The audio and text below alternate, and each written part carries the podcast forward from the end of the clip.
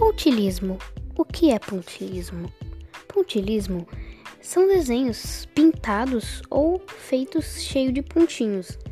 Você pode colorir um desenho normal com pontos ou você pode fazer um desenho pontilhando, sendo feito de pontinhos, como se fosse um desenho traçando as linhas de onde uma formiga passou, um monte de formiguinha.